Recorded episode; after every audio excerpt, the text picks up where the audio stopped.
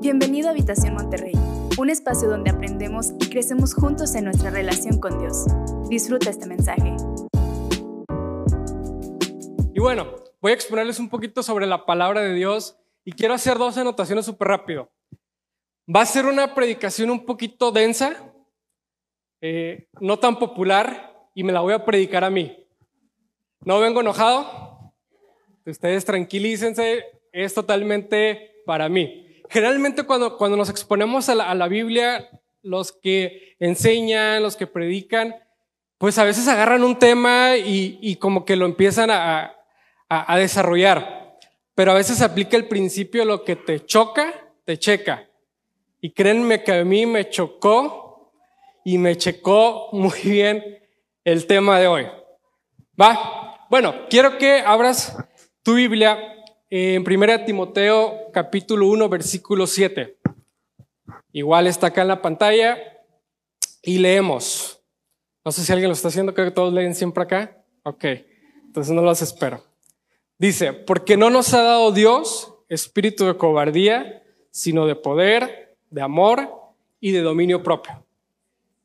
Repito, sino de poder, de amor y de dominio propio. Quiero darte un poquito de contexto de lo que está escribiendo Pablo a Timoteo en este, en este versículo. Pablo le está encarcelado, para empezar, y le está escribiendo a Timoteo y le está, en versículos anteriores le está recordando, yo recuerdo que conocí a tu mamá y cómo vi que creciste, cómo impuse manos sobre ti, te ordené a la vida ministerial, eh, y le está, le está haciendo como una parte muy romántica y después le dice esto porque Dios no nos ha dado un espíritu de cobardía, pero después de estos versículos, Pablo le está diciendo, yo estoy encarcelado, pero no te avergüences de lo que has creído, del evangelio que has, que has, que has predicado. Y le dice, porque Dios no nos ha dado un espíritu de cobardía, sino de poder, de amor y de dominio propio. Tres pilares y tres ejes fundamentales en nuestra vida cristiana. Y hoy es lo que quiero darles, bueno, me quiero predicar a mí, Ustedes olvídense que si algo les, les puede servir, agárrenlo, pero le estoy predicando a Cristian, recuerden. Algo que yo quiero aprender es cómo yo vivir una vida cristiana de verdad. Y, Pablo le está dando los tres principios y tres ejes aquí a Timoteo para que él pueda tener una vida cristiana fuerte y una vida eh, fortalecida en el amor de Dios. Y le dice que tenga un espíritu de, de poder, de amor y de dominio propio. Y vamos a ejemplificarlo ahorita rápido como un banco. Nuestra vida se sostiene en tres patas, nuestra vida de creyentes. En la de poder, que es la parte de nuestra relación con Dios, nuestra devoción con Dios, su Espíritu Santo en nosotros, que creo que siempre tratamos de buscarla todos. También en la parte del amor. Jesús dijo, toda la ley y los profetas se resumen en ama a Dios y ama a tu prójimo. Y como cristianos, como creyentes, toda la vida hemos tratado de sostener nuestra vida sobre estas dos patas. Pero falta una adicional que muy pocas veces la hemos escuchado en la iglesia, muy pocas veces nos enfocamos en esto que es el dominio propio.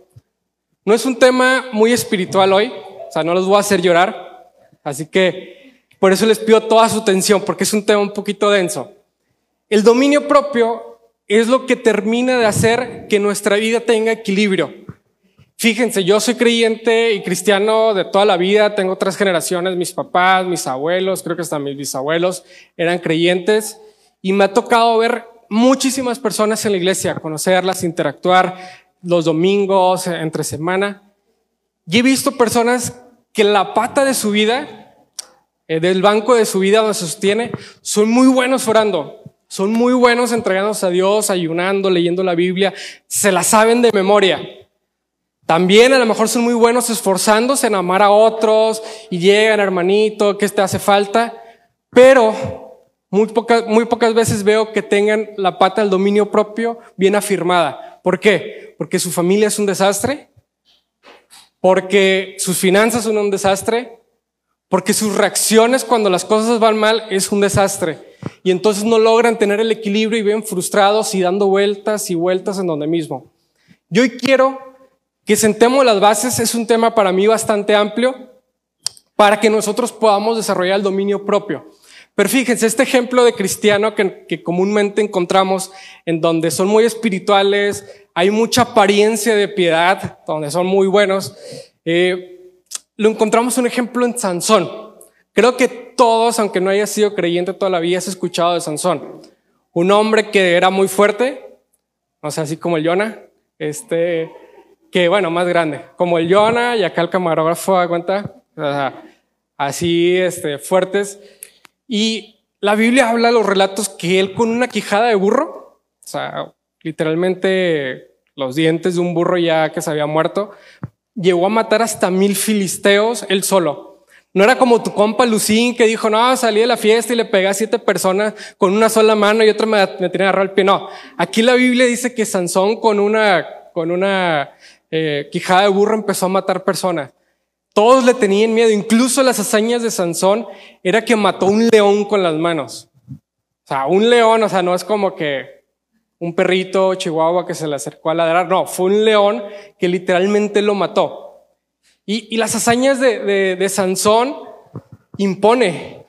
De hecho, la Biblia dice que el Espíritu de Dios descendía sobre él al momento de pelear, porque él estaba como un instrumento de Dios para liberar al pueblo de Israel de los filisteos. Y el Espíritu de Dios reposaba con él. La pata del poder, ahí estaba. La pata del amor hacia el pueblo, como él veía que a veces lo agobiaban, ahí estaba. Sin embargo, a pesar de ser un hombre gigante, fuerte, era diminuto en carácter. Dependía totalmente de una mujer que no era el pueblo de Israel. Y aunque miles de personas atemorizaban ante él, nada más llegaba la mujer y le hablaba bonito y bajaba todas las defensas. Llegó un punto en donde le dieron mordida a la, a la chava esta, a Dalila, y Dalila durmió a Sansón aprovechó que su carácter era diminuto y le cortaron el pelo. Y todos sabemos la historia, Sansón terminó sin ojos, eh, muerto entre los escombros. Entonces, ¿cómo una pequeña cosa nos llega a destruir la vida por no tener el carácter ni el dominio propio? Y sabes, nosotros como cristianos, al no tener este carácter y a no tener este dominio propio, comenzamos a culpar a todo el mundo de lo que nos sucede. No, es que mi familia no me entiende, este, es que la iglesia no me entiende, es que en mi trabajo este, no soportan que llegue 30 minutos tarde y que me vaya 30 minutos antes. Este, no, es que me habló fuerte y pues le tuve que contestar. Y empezamos a, justificar varias cosas. Y hay un caso legal que sucedió en 1971 en Estados Unidos, eh, en la Corte de Federal del Distrito de Pensilvania, en la oeste, eh, Gerald Mayo, demandó al diablo, así como lo escuchas, llegó, presentó una demanda este, contra el diablo porque el diablo le estorbaba mucho y él terminaba siempre cayendo en todo. Y nosotros si pudiéramos, si tuviéramos a lo mejor esa, pues esa, no sé qué decir, este, ¿cómo? ese atrevimiento raro, demandaríamos al diablo, demandaríamos a nuestro jefe, a nuestro esposo, a nuestra esposa, a nuestros hijos, a nuestros hermanos, de que son los culpables de que todo me vaya mal en la vida. Pero quiero decirte algo, el 80% de lo que te sucede es culpa de cómo reaccionas tú por no tener el dominio propio. Bueno, ¿cómo reacciono yo? No estoy hablando contra ustedes, perdónenme. Y sabes, el dominio propio es el gobierno y la autogestión de nuestras emociones y de todo lo que nos sucede, de nuestros deseos. Es cómo nosotros somos conscientes y cómo nos manejamos y cómo reaccionamos ante la vida. La vida no es fácil, o sea, yo mucho tiempo me pasé quejándome de la vida de adulto. Decía, ay, tengo que pagar esto y que el jefe acá y que los problemas acá. Pero en realidad nosotros tenemos el control de cómo reaccionamos, no de qué nos sucede pero muchas veces no hacemos un control correcto por no tener los principios. Y sabes, la Biblia habla en Proverbios 16:32 que es mejor enseñorearnos de nuestro espíritu que conquistar ciudades. Sea, a lo mejor admiras a Sansón, a conquistadores como Alejandro Magno, Napoleón, este, empresarios que están creciendo muchísimo, pero la Biblia dice, ¿sabes qué? Mejor que todo eso que están conquistando, mejor que tú te enseñorees sobre ti mismo. Y es uno de los aspectos que poco trabajamos. Y, y nos dejamos nosotros gobernar por nuestros deseos. Es, es complicado, pero Jesús dijo, eh, ciertamente les aseguro que, que todo el que peca es esclavo del pecado. Es decir, somos esclavos de lo que practicamos y somos esclavos de lo que no controlamos. De pronto, si estás acostado a las 11 de la noche y se te antojó una gringa eh, o una campechana este, y te da hambre, te levantas, sigues a tu estómago, recorres 10 minutos en carro, caminando, vas y compras algo. Si se te antojó este, una hamburguesa, vas y sales corriendo. Si nos vamos a casos a lo mejor de, deseos sexuales, si se te antojó X o Y persona, ahí vas. Y nos dejamos gobernar por deseos, el deseo de gritarle a alguien, el deseo de desquitarnos contra alguien, la parte de la venganza que está como incrustado en nosotros, siempre reaccionando y reaccionando y reaccionando. Y nos volvemos esclavos de aquello que practicamos y de aquello que no controlamos. Y el apóstol Pablo empezó a decir, por lo tanto, no permitan que ustedes el pecado reine en su cuerpo mortal, ni lo obedezcan en sus malos deseos. Y ahí comienza el deseo propio, a la renuncia de mis deseos para poner la voluntad de Dios por encima de lo que yo quiero y de lo que yo espero. Y ahí es el comienzo. Y de hecho la Biblia dice que, el principio eh, de todo es tener consciente a Dios antes de reaccionar. Y, sabes, a veces también nos, nos, nos dominan relaciones tóxicas. Es que no puedo dejar a esta persona porque mi vida depende totalmente de ello, pero nos estamos autoengañando. Si nos mandó un mensajito ya a la persona que nos cortó y de pronto nos está escribiendo, oye, te extraño, ay, soy, otro, soy, soy esclavo de cómo me siento estando con él o con ella y lo vuelvo a buscar. Soy esclavo de adicciones, eh, soy esclavo de comida, soy esclavo de la ira, soy esclavo muchas veces de la depresión, porque nos gusta a veces sentirnos mal para que la gente nos vea y, nos, nos victimizamos en esa parte. Nos dominan a veces las compras compulsivas para nosotros sentirnos bien. Y sabes, el dominio propio es estar consciente de todo este tipo de cosas. A veces nos volvemos incluso adictos a la dopamina. La dopamina es una sustancia que segrega nuestro cerebro cuando nos sentimos felices.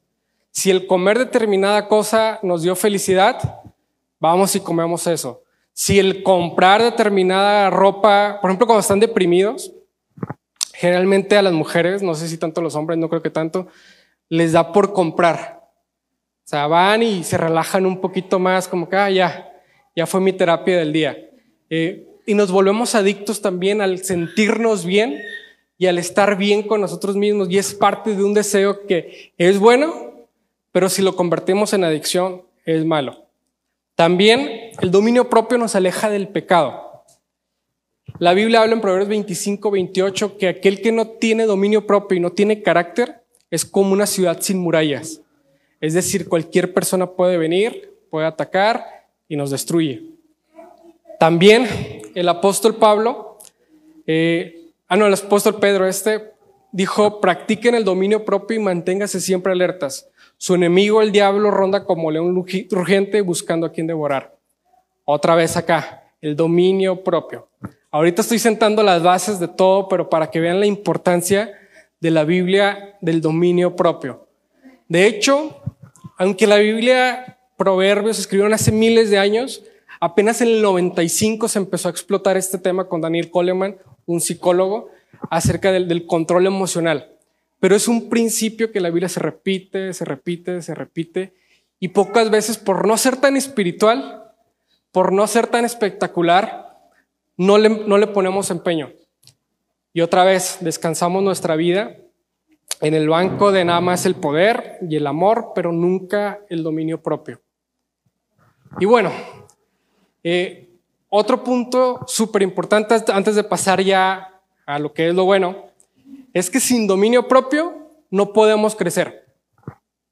Si en tu trabajo no te han promovido, si en la iglesia no has crecido, si sientes que estás estancado desde hace muchos años, es porque no has tenido un dominio propio en tu vida.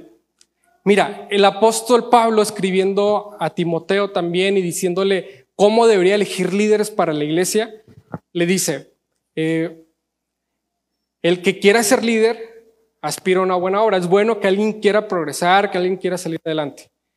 Pero es necesario que lleve una vida que nadie tenga que criticarle y que muestre las siguientes cualidades. Ser sensato, respetable, fiel a su esposa y tener dominio propio. Si no hay dominio propio, no hay una promoción espiritual, no hay una promoción laboral, no hay una promoción en, cualquier área que tú quieras.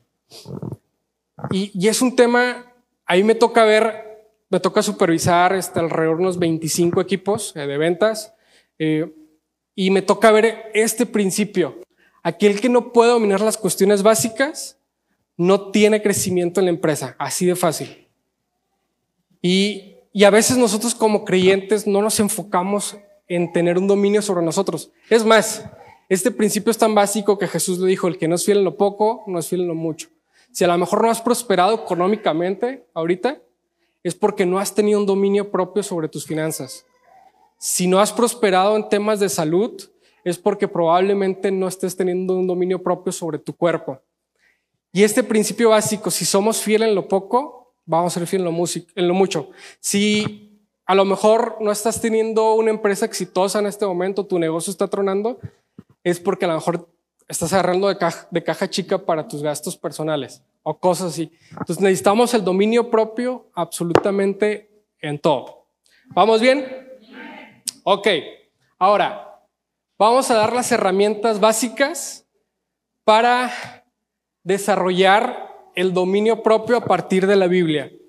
Hay muchos temas que creo que pudiéramos tocar, hay muchos puntos que pudiéramos eh, profundizar. Quiero dejar tres principios súper básicos, no quiero irme más, más a fondo. Si de por sí el tema es denso, no lo quiero hacer más denso. ¿Va? Primero, hay que entender que no podemos confiar nosotros mismos al momento de ejercer el dominio propio. Suena raro, pero el dominio propio se trata a lo mejor de cómo yo me domino, pero no puedo confiar en cómo yo me domino. Parece una paradoja, pero en realidad no lo es. Mira, nuestro cerebro funciona de una manera guiada más por emociones. Existe algo que se llama la economía conductual que analiza el cómo como seres humanos nos comportamos de acuerdo a X o Y incentivos. ¿Por qué compramos esto? ¿Por qué no, ahorramos para el retiro? ¿Por qué nos enfermamos? Etcétera. Es una corriente muy aburrida, pero que, que a mí me gusta mucho.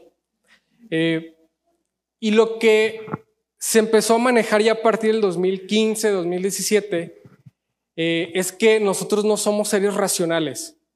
No es como que analicemos la información, veamos todos los panoramas posibles y al final de cuentas tomemos X o Y decisión basada en la razón. No, lo que hacemos es como esta parte de nuestro cerebro que es el Homero Simpson, que literalmente no piensa, sino que está con el, con el changuito este, pegándole los platillos todo el tiempo. Este, vemos algo, nos sentimos de una forma, después la pasamos a una parte de nuestro cerebro que, ah, está bien, me lo merezco, ah, está barato, ah, esto, eh, ah, un gustito. Y al final nada más validamos racionalmente ya una decisión que tomamos emocionalmente. Y no podemos confiar en nuestra perspectiva. Si quieres darle la siguiente slide.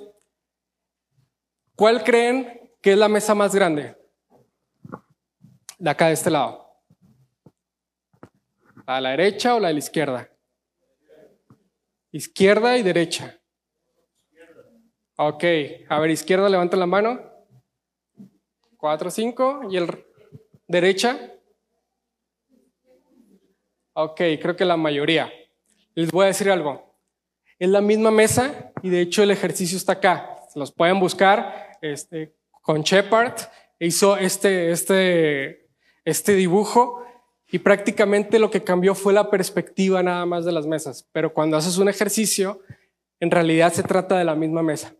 Si eres ser humano como cualquier otro, te confundiste.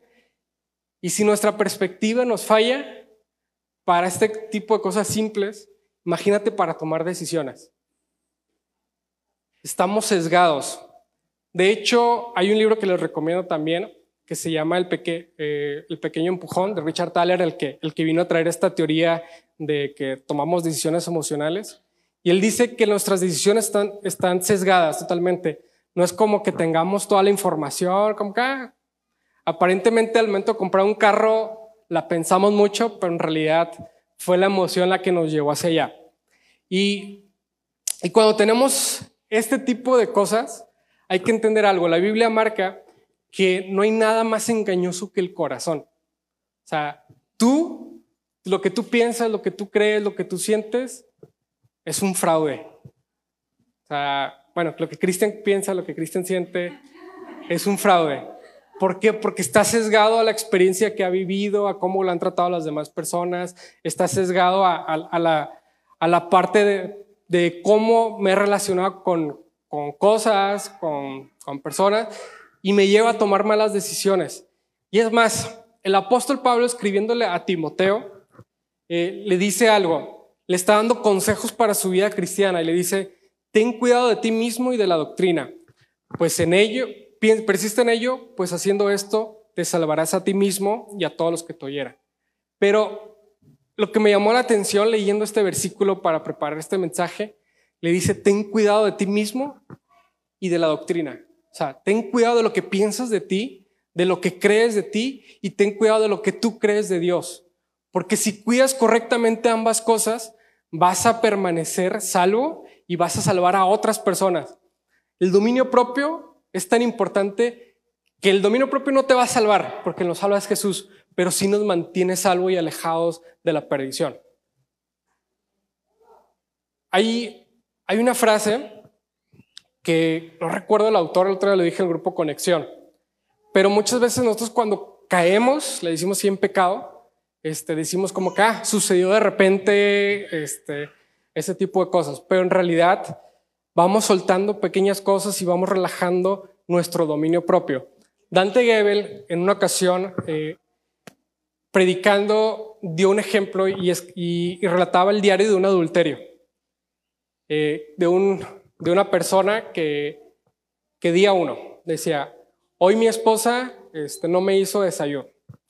Día dos, hoy me compré una corbata nueva y mi esposa no lo notó. Día siete, ya no he hablado con mi esposa en dos días porque estamos un poquito distanciados.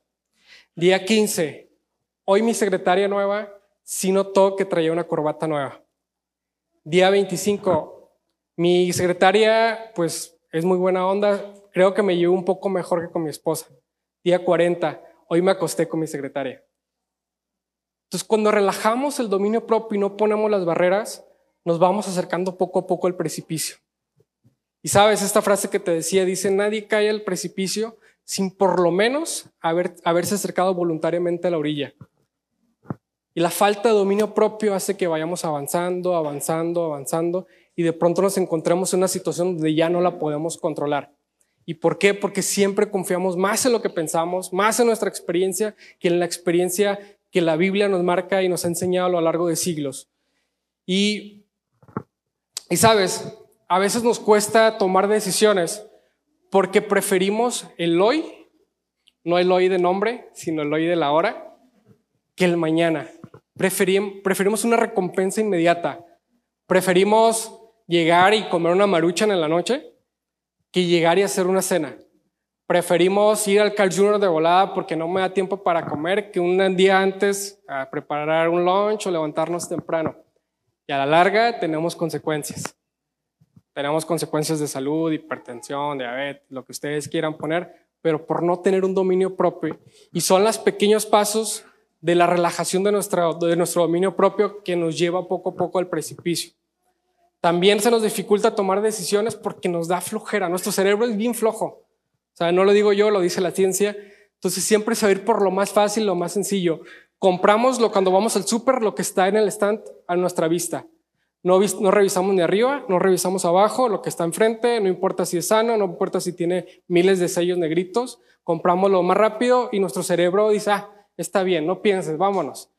Y así lo, lo vamos aplicando en nuestra vida cristiana.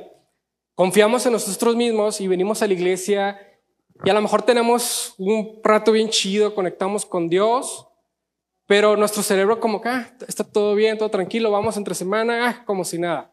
No estoy enojado, me estoy predicando a mí mismo. Eh, y sabes, este es un fenómeno bien raro que sucede mentalmente. Toda la gente que, por ejemplo, no hace ejercicio, no hacemos ejercicio, me incluyo, eh, en realidad si queremos hacer ejercicio. Pregúntale a quien sea y te va a dar un speech de por qué es bueno hacer ejercicio. O sea, sabe qué onda, pues se van a enfermar, o sea, es más, eh, creo que todos este, eh, en enero planificamos ser sanos, o sea, nos compramos nuestra ropa deportiva, salimos a caminar dos veces y empezamos a planear, pero nuestro cerebro nos engaña. Imagínense, eh, imagínense una, un corte de, de Ribey, New York, este, con una salsita, este, con tortillas de harina, este, con una salchicha polaca.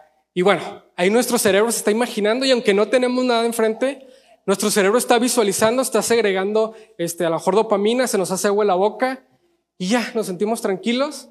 Y así pasa cuando nosotros nos queremos ejercer dominio propio. Lo planeamos tanto. Esta semana sí voy a orar, ya voy a leer la Biblia, la voy a poner encima de, la mesa, voy a este, hacer ejercicio, este, no, y aparte voy a ahorrar un chorro para mi retiro y todo eso. Y nuestro cerebro está, eh, está inyectando los químicos, ah, si te sientes bien, te sientes bien, te sientes bien. Y ya como nos sentimos bien, no hacemos nada. ¿Por qué? Porque nos falta la otra parte del dominio propio. Y este es un, un punto muy importante. Cuando nosotros entendemos que no basta solamente con querer, sino necesitamos hacer, es cuando el dominio propio comienza a hacer ejercicio. Lo otro es como buenos deseos, o sea, el músculo de los buenos deseos, pues ahí está. Pero el músculo del dominio propio, cuando nosotros empezamos a practicar poco a poco, se va fortaleciendo. De hecho, eh, hay una parte de nuestro cerebro que es la que responde cuando nosotros eh, hacemos o tenemos dominio propio. Ahorita no recuerdo cómo se llama, pero en la medida que nosotros vamos haciendo pequeños pasitos, esa parte de nuestro cerebro se va fortaleciendo. Entonces es muy importante, pues, pues esa, cuestión, ¿no? Y bueno, nos vamos al punto dos para irnos un poquito más rápido. El secreto para un dominio propio es el enfoque. Si quieres quedarte con algo, todo lo que he hablado, quédate con esto. Nosotros debemos enfocarnos y no se trata de de motivación. Si pudiéramos, si fuera un cuerpo, el dominio propio, si fuera una persona y lo abriéramos, el 90% del dominio propio se trata más de enfoque que de motivación. Y nosotros hemos hecho las cosas al revés. Queremos estar motivados para hacer, pero se trata más de enfocarnos antes de sentir eso. Ah, yo no siento ir a la iglesia. La verdad, no voy a ir hoy no siento orar, este, pero a lo mejor mañana sí me dan ganas. Hoy no se me antoja tanto la ensaladita esta, este, y no voy a comer, mejor me como este, me doy un permisito hoy y mañana le continúo. Y queremos basar nuestra vida en relación a lo que sentimos. Y sabes, yo en la mañana me siento contento, me estoy enojado, en la noche estoy deprimido. Si viviera así, no sé, me tendrían que internar en un psiquiátrico de tantos picos de emociones que tengo. Y no podemos basarnos en, nuestras emociones, sino debemos enfocarnos. Y el apóstol Pablo también en 1 Corintios, versículo 9, 24 al 27, dice, no alcanzo a ver el letrito ya, voy a leer acá. ¿No saben que los que corren en el estadio, está hablando de, las atletas, eh, todos a la verdad corren, pero solo uno se lleva el premio? corran de tal manera que la obtengan. Es decir, tengan una ambición por ser los mejores en lo que hacen. Y todo aquel que lucha, que se disciplina en todo, ellos lo hacen para recibir una corona corruptible. Nosotros, en cambio, para una incorruptible. Por eso yo no corro así, no como a la aventura. Peleo no como quien golpea el aire, más bien pongo mi cuerpo bajo disciplina y lo hago obedecer. No sea que después de haber predicado a otros, yo mismo venga a ser descalificado. Pablo está hablando de un premio, está enfocado en algo. Los que compiten, los, los boxeadores, de hecho, si a mí me gusta, bueno, no me gusta tanto, pero sí me gusta el box. Eh, no es como que lo vea, pero me gusta ver así como que las peleas más importantes. Y, los que boxean tienen preparaciones de meses se van a un campamento, se abstienen de comer carbohidratos, entrenan cuatro o seis horas al día, se van a lugares altos dependiendo de la ciudad que van a pelear, la altura también se tratan de adaptar a eso. Y hay una disciplina tal cual, si tú llegas con, a decirles es que quieres una hamburguesa, eh, no, estoy en entrenamiento. Y cuando tú tienes un enfoque, empiezas a, discriminar o a rechazar todas las demás cosas. Y por eso Pablo dice, todo me es lícito, yo puedo hacer todo, puedo comer lo que quiera, puedo este, hacer lo que yo quiera. Sin embargo, no todo me conviene, porque cuando entendemos eso, descartamos todas las demás opciones y buscamos algo, algo que buscar. Y Jesús da, da una parábola que me gusta mucho. Dice, una persona encontró un tesoro en un terreno. Cuando encontró el tesoro, no era su terreno, fue y vendió todo lo que, lo tenía y fue y lo vendió alegremente para comprar el terreno donde había el tesoro. Y a veces, y Jesús dijo, ¿y dónde está tu tesoro? Ahí va a estar tu corazón. Es decir, donde está tu enfoque, ahí va a estar tu disciplina. Donde está tu enfoque, ahí van a estar tus prácticas. Donde está tu enfoque, ahí van a estar todas tus acciones. Donde está tu enfoque, ahí van a estar redirigidas tus emociones. Donde está tu enfoque, van a estar tus finanzas. Donde está tu enfoque, va a estar tu vida devocional. Y sabes, lejos de tener enfoque Cristo, como cristianos hablo de Cristian, eh, a veces son enfoques en nuestros propios deseos. Es el enfoque querer tener más lana, y me mato trabajando un chorro, este, más de lo que debería. Es mi enfoque de que a lo mejor este, tener, ser más popular y hago que me domine lo que otras personas piensen de mí. Es mi enfoque eh, a lo mejor a personas que no deberían de estar en mi vida, pero como esas personas me dan cierto estatus, me dan cierto nivel, yo sigo ahí dominado por eso. Pero cuando uno aprende a poner su enfoque en Cristo, entendemos que no nos validan las personas, no nos puede dominar X y situación, no me valida mi trabajo, si lo tengo o no lo tengo, no me valida si tengo o no tengo dinero, si tengo salud, si tengo enfermedad, no me validan las personas, no me valida mi esposa, no me validan mis papás, no me validan ustedes, lo que me valida es Dios. Y eso hace que el Espíritu me domine y que toda mi vida vaya enfocado a eso. Y si nosotros ponemos un enfoque correcto, el dominio propio empieza a crecer. Ten un enfoque en que no, no solamente que quieres ser sano, que quieres a lo mejor ya no comer mal. Ten un enfoque en que eres sano porque Jesús te sanó. Y vas a reaccionar en la medida de lo que eres en Dios, no de lo que tú quieres como persona, porque la verdad, con todo respeto, no sabes lo que quieres. De hecho, en ventas, que es un poquito lo que me dedico, algo que le hablo siempre a mis equipos, les digo, la gente no sabe ni lo que quiere. O sea, no es como que te van a evaluar. Tú háblales bonito, dales información básica y listo. Entonces somos muy manipulables como seres humanos. Y, y en la medida que nosotros pongamos un enfoque correcto, vamos a dejar de serlo. Y bueno, ya por último, el último punto, bueno, perdón, antes de eso, tan importante es el enfoque que a Jesús ese enfoque lo llevó a la cruz. Jesús no hubiera podido ejercer dominio propio si no hubiera tenido un enfoque. La Biblia habla en Hebreos 12, versículo 11, eh, perdón, en Hebreos 12, versículo 2, que Jesús, por el gozo que esperaba, soportó la cruz y no le dio importancia a la vergüenza que eso significaba. Y ahora está sentado a la derecha del trono de Dios. Es decir, Jesús no quería ir a la cruz. Vemos la escena del Getsemaní, Jesús orando y diciendo, Padre, si es posible, pase de mí esta copa, pero no se haga mi voluntad, sino la tuya. Y en tres ocasiones orando, Padre, pasa de mí esta copa. O sea, no quiero vivir esta parte dolorosa. ¿Sabes qué, Dios? No quiero dejar de comer azúcar. No quiero dejar de comer refresco. No quiero dejar de ver a esta persona. No quiero dejar de hacer esto, esto, esto y esto pero no se haga mi voluntad, sino la tuya. Porque cuando tienes un enfoque correcto, sabes que aunque pierdas algo, estás ganando algo mejor. Y ese es un punto importante. Y Pablo, perdón, Hebreos también dice que ninguna disciplina en el momento de hacerla parece agradable, pero tiene frutos de justicia más adelante. Y a lo mejor cuando tenemos dominio propio, ahorita mi esposa y yo entramos en un, pues no régimen, sino más obligados por salud, no estamos nada de azúcar, eh, ya refinada y eso y ya tenemos tres semanas.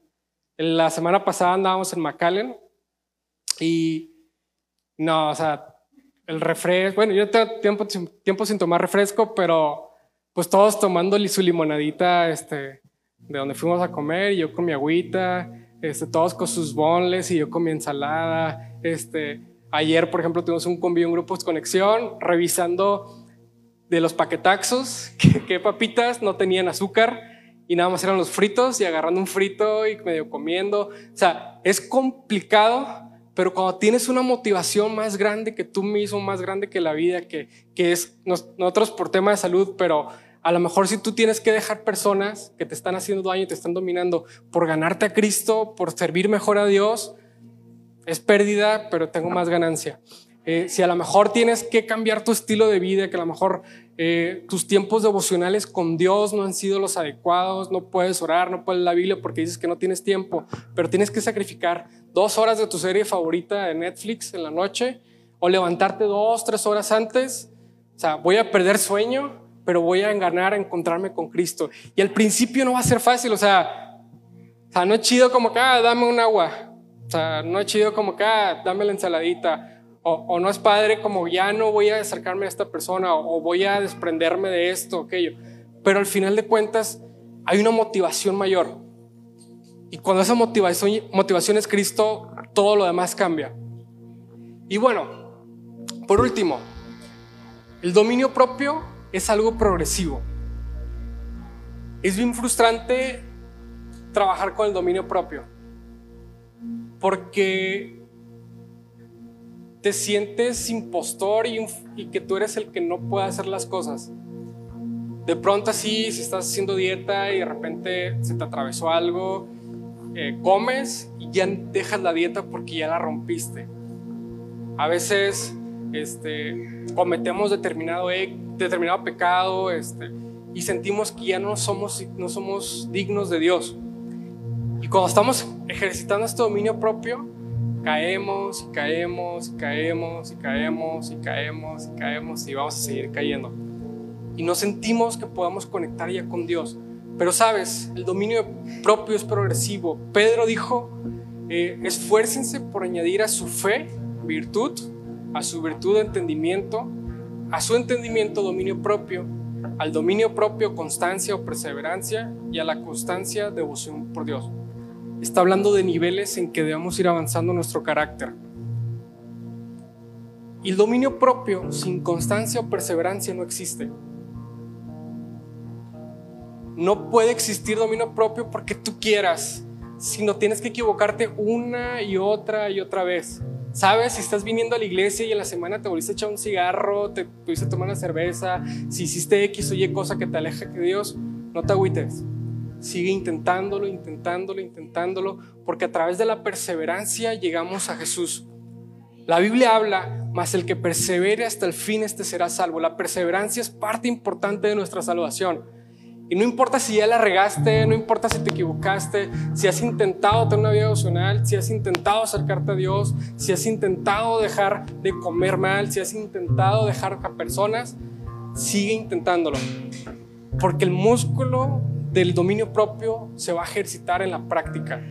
No se va a ejercitar con pensamientos bonitos, no se va a ejercitar con que lo platiques con la gente y mira qué bonito, quiero hacer esto, aquello, ya voy a hacer así. No, practicando y practicando y practicando. Y sabes, yo hace algún tiempo entendí esto. Yo era mis primeros meses ya, ya como que el, rollo de Dios en serio.